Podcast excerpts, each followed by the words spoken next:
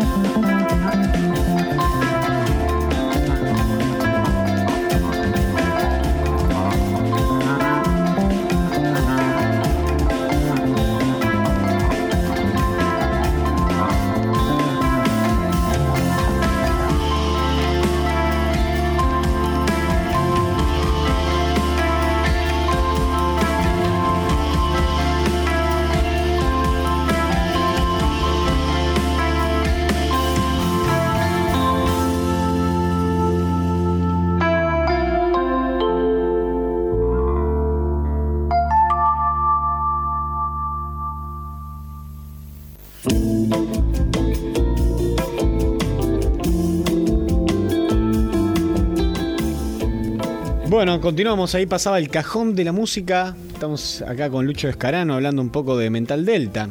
Y contanos un poco ahora, eh, profundicemos sobre la banda en sí, los integrantes, eso que vos me hablabas que entraste al final. Bueno, contanos un poco cómo fue esa metamorfosis que fue sufriendo la banda y cómo es la formación con nombre y apellido. Describirnos un poco a todos los integrantes.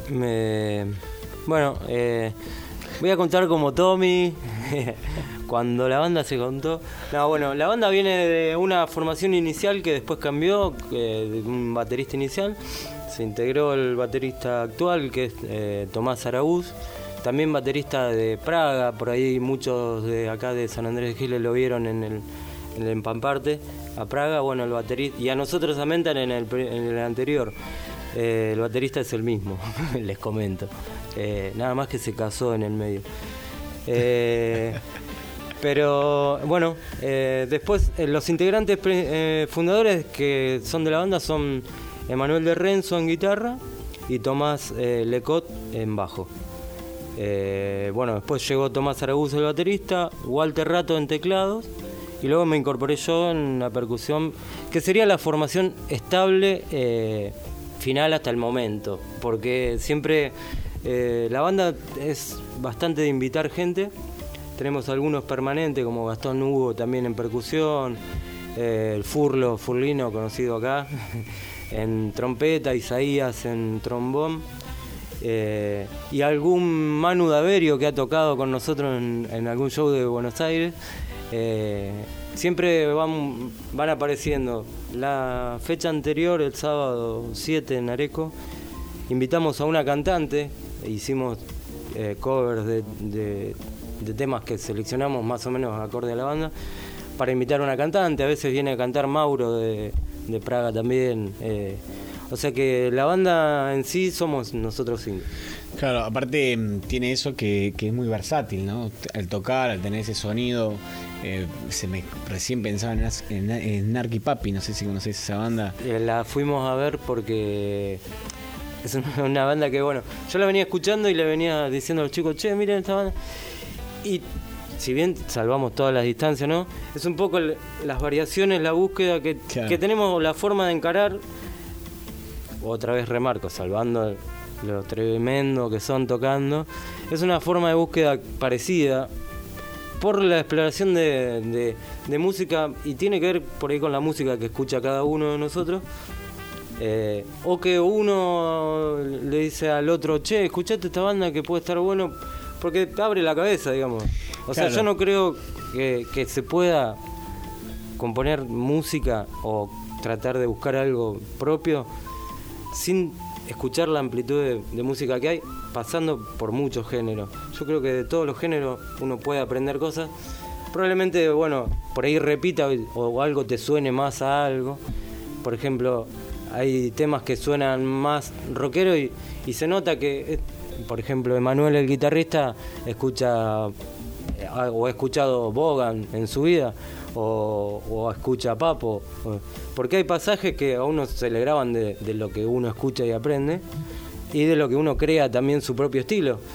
Probablemente ellos lo hicieron también en su momento y todos fuimos aprendiendo. Si no escuchamos otra música, solo. Claro.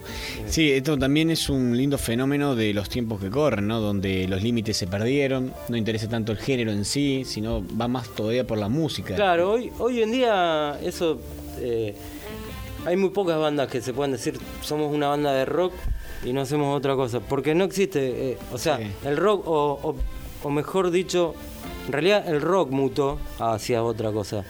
Probablemente si estuviese Papo vivo y me está escuchando, me llama y me dice, ¿Qué está eh, diciendo? Como, eh, pero no, eh, ya el rock amplió los, márgenes, digamos, de, del 4x4 que es clásico, como ha pasado con el tango también, ojo, pues en su momento el tango era guitarra y después a Piazzolla lo querían matar, pero hoy Piazzolla es tango. O sea, entonces probablemente pase así con el rock y se sea aceptado rock. Hasta hay un límite que, que bordea ahora eh, el rock, que hasta ahí, si no, ya es pop. Entonces, eh, el rock y el pop se ha afinado mucho el límite. Entonces, Eh, ahora decir yo hago rock and roll es otra cosa. Por ejemplo, acá yo he escuchado eh, el vudú, el gurú, el gurú, ¿no? Sí, el sí, gurú de acá de Giles. Sí, sí, gurú. El gurú hace rock and roll. Hace y, rock and roll. y hace rock and roll y, y- y lo hace, ese, ese es el límite. Ah, Llamemos rock a una cosa y, rock and roll a lo que es rock and roll. digamos. Y ustedes son entonces una conformación de, bueno, rockera, como decís vos, pero que ha Nosotros no- trascendido los límites. yo creo que no somos una banda de rock. Somos una banda eh, de fusión. porque ahora me metí en un embrollo, ¿no? Por eso. No, nosotros somos una banda de fusión. Nosotros somos una banda de fusión. Sí, ¿Qué- porque hay eh, pero funk, ahora te preguntan también, ¿y qué haces? ¿De hacer rock? No, y hago fusión. En realidad nosotros hacemos fusión por la forma de encarar los temas, Claro. que nos, al ser una banda instrumental por ahí nos, nos obliga eh, a experimentar más. Nunca un tema termina como empieza. Eh, a veces tratamos de desenroscarnos un poco porque a veces... eh, un- el otro día cuando tocamos un amigo terminamos y me dice, el tema no terminaba nunca. Y es verdad, o sea, el tema no quiere terminar nunca. Pero...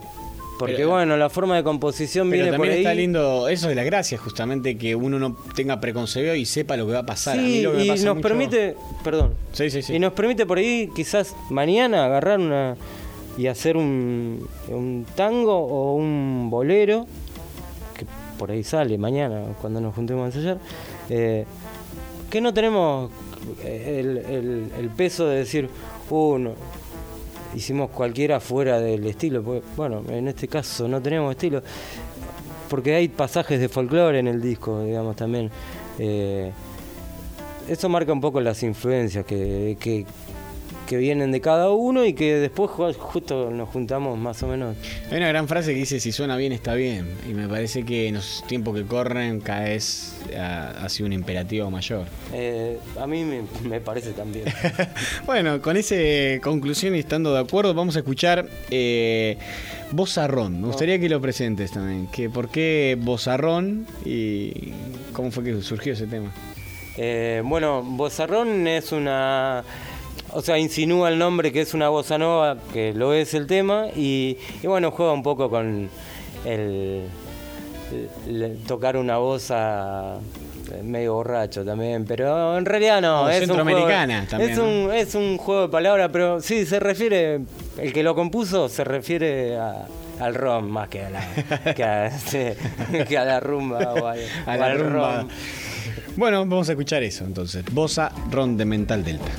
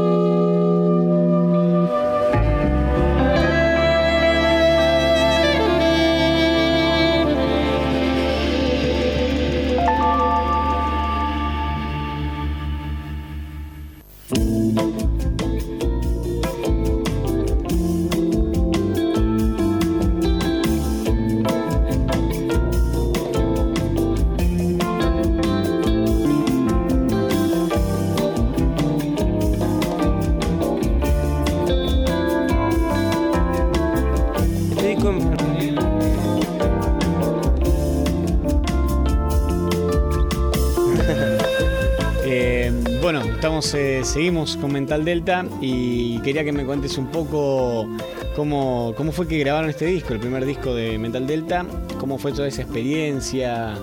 Siempre hay contratiempos a veces.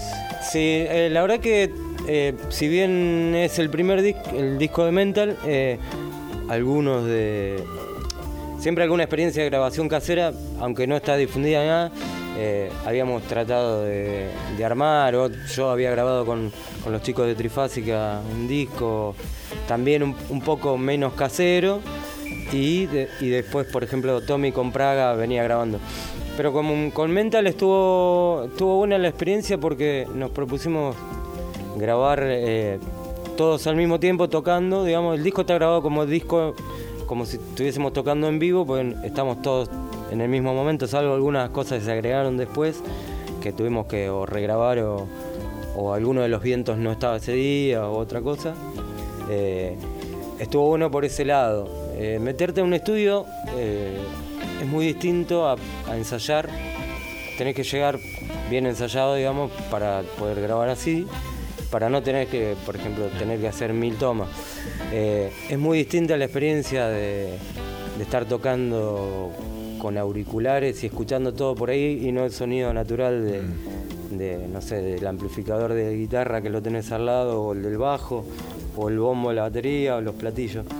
Eh, eh, cuando te metes en un estudio, aprendes además eh, niveles sonóricos naturales de los instrumentos que, que, te, que tenés que medir. Bueno, para eso igualmente está la gente del estudio, ¿no? que es la que labura con microfoneo y todo eso y aprendes un poco de ese mundo, de cómo eh, que se labura mucho y, mientras mejor entorno crees en el momento de grabación, eh, se plasma por ahí mucho mejor. Nosotros nos metimos en un estudio eh, de un amigo de allá de, Fede, de Fede Valiriain, estudio Trago Largo, un estudio chico en el que, bueno, nos propusimos nos propusieron armarlo ahí, lo, grabamos todo sincronizado.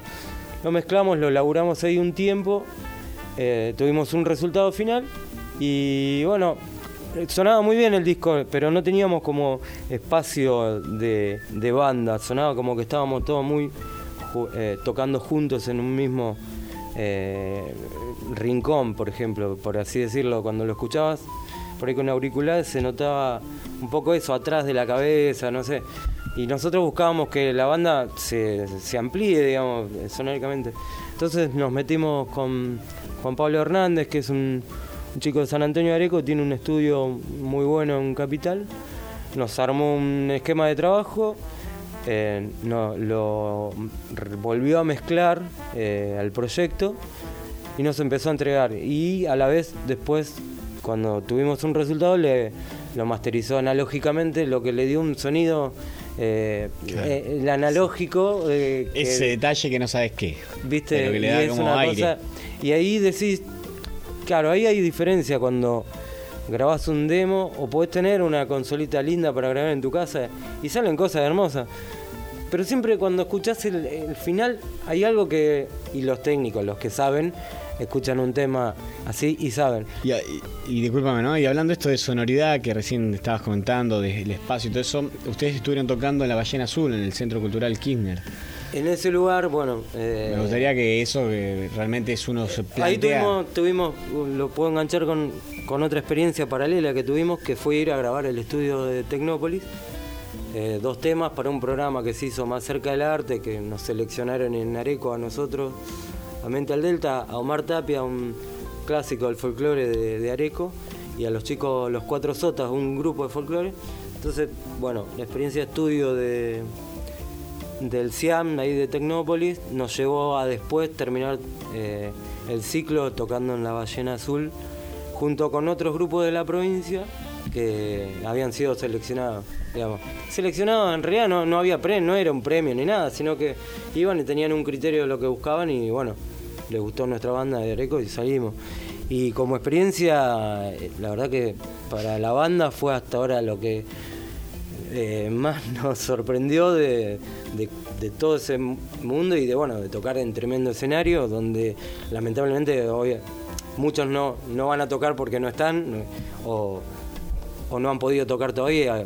O sea, ojalá que todo el mundo, porque es una experiencia muy linda y, y sonóricamente también. Nosotros arriba, eh, arriba del escenario nos sentíamos, nos sentíamos el volumen de en realidad que debía tener para nosotros para abarcar la sala. Era como raro eso, porque la sala no, sonaba fuerte y era un tremendo teatro. El que lo conoce debe saber de qué estoy hablando. Eh, y bueno, como experiencia para la banda fue muy buena, fue muy motivadora. Con eso terminamos la experiencia de el, cierre del disco. Y bueno, tenemos unos videos eh, de ahí. Los compartimos en Facebook los videos. Hay unos compartidos que próximamente van a ser eliminados, no, van a ser reemplazados. En realidad estamos ahora trabajando sobre el audio de eso, que lo tenemos y y va a sonar, digamos, queremos darle una pincelada final de sonido.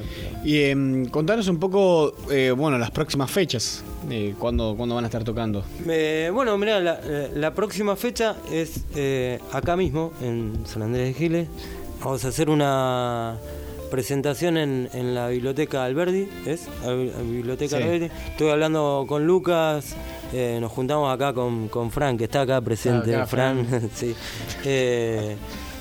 Nos juntamos y nosotros teníamos muchas ganas de volver a tocar después del empamparte, pero estábamos buscando para además presentar el disco, eh, traerlo, el que se lo quiera llevar lo pueda llevar, y, además tocar en, en un contexto fuera de lo que es lo que puede ser un recital o en un bar o algo, y nos pareció que fui a ver la biblioteca y dije... Sí, sí. Y con, bueno, venimos hablando con Lucas, así que el 4 de junio, sábado 4 de junio, vamos a estar tocando alrededor de las 20 horas. Por ahí. Bueno, vamos a estar informando nosotros a medida que se acerque la fecha. Y bueno, me gustaría que nos comentes un poco a todos cómo los pueden conocer, en dónde están. y bueno, eh, ahora en todas esas redes sociales, bueno, el Facebook es Mental Delta. Eh, lo puede, el disco se puede escuchar por Spotify, eh, Mental Delta, La presión de ser libre, se llama el disco que es un, nombre que, que, bueno, surgió de charlas que... Con voz en ron. sí, con voz en ron. No, son muchos de los nombres de los temas que encuentran, son... Nosotros escuchamos una frase y nos queda sonando y decimos, uy, eso es para un tema, no sé. Eh, como, mucho, como de ser todo, ¿no? Y la presión de ser libre viene por alguien, por creo que Tommy, el bajista, vino un día y lo había escuchado en la calle. Eh, y bueno, lo pueden escuchar en SoundCloud también, en, Spotify, también ahí, si, quieren, lo pueden comprar el disco, lo pueden aportar, digamos, como se hace. Que esos son también formas de, apoyar a la banda, pero a nosotros nos gustó poder eh, hacer el disco para tenerlo en la mano físicamente, porque es. Y acá lo tenemos eh, nosotros. Es como tenerlo, viste, presente. Uno lo tiene ahí, nos gusta cómo se quedó la tapita que que bueno, los tengo que decirlo, los dibujos de la tapa en sí son de, Mauri Erica, Mauro Erica, un amigo nuestro de, San Antonio de Areco. Eh, y el diseño final lo terminé armando yo, pero con concepto de todo, ¿no? Pero bueno, teníamos los dibujos de, de Mauro ahí para, eh, dando vueltas y dijimos esto te lo vamos a usar para el disco. Así que, Buenísimo, así sí que ya saben, pueden eh, seguirlos ahí y conocerlos en Facebook, Mental Delta, y en Spotify, que son creo que las dos vías más fáciles de acceder. Sí, en YouTube también. En YouTube están esos videos. Eh, pronto vamos a trabajar en eso también, así que... Y bueno, me gustaría que nos presentes el último tema, Latiño Mental. Bueno, este Latiño Mental es el el más bailable que tenemos. Así que disfrútenlo. Es, eh, tiene reminiscencias de, rock latino de los años 70, eh, centroamericano, como puede ser Santana o Latin Jazz. Eh, tenemos ahí un, amigo, un gran amigo, Gastón Hugo, invitado en Timbales. y es el tema que siempre decimos que la gente sale a bailar la gente nunca va a salir a bailar, pero tenemos temas que pronto vamos a remixar. En una noche que hoy, con el frío que hace, un poquito se puede mover con este entonces este tema latiño mental. Te agradezco, Lucho, por haber venido al programa. No, muchas gracias a ustedes. Eh, la verdad que eh, veníamos con algunas cruzadas de, cosas, en medio un, un apendicitis también, así que eh, tenía muchas ganas de venir y, y mejor que inclusive que pude venir al estudio y, y nos pudimos cruzar. Así lo- los esperamos el 4 acá en, en la biblioteca y gracias por la invitación y Y vamos a ver cuando hacemos un programa en vivo con ustedes también. cuando quieran. O sea. Así que bueno, ahí pasó Mental Delta, vamos a escuchar Latiño Mental.